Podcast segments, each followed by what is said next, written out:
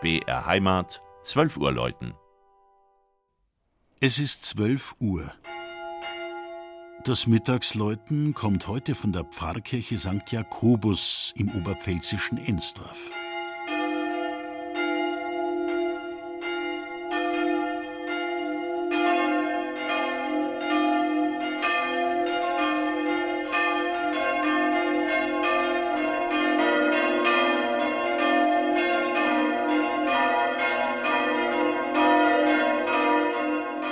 Die Geschichte des Benediktinerklosters Ensdorf im Vilstal, südlich von Amberg, nahm im Jahr 1121 ihren Anfang.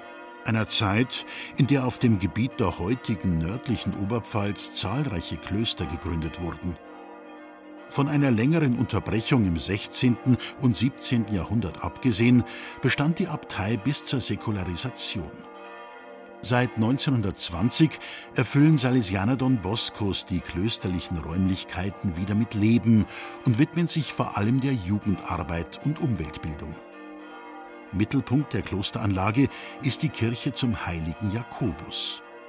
Ihr 58 Meter hoher Fassadenturm weist deutliche Ähnlichkeiten zum Turm der Amberger Maria-Hilf-Kirche auf und wurde 1718 vollendet. Ein Jahr zuvor erhielt die Kirche bereits ihre Weihe, nach über 20 Jahren Bauzeit. Bis zur Vollendung der reichen, aber dennoch nicht überladen wirkenden Ausstattung sollte es nochmal eine ganze Weile dauern.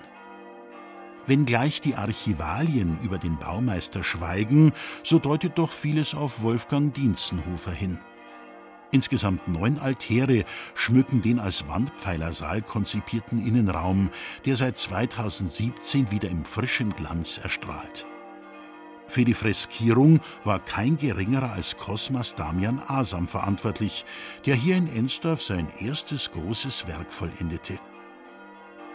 Neben der Sakristei mit dem 1748 in wertvoller Schnitzarbeit gefertigten Interieur verdient auch der Glockenbestand eine genauere Betrachtung.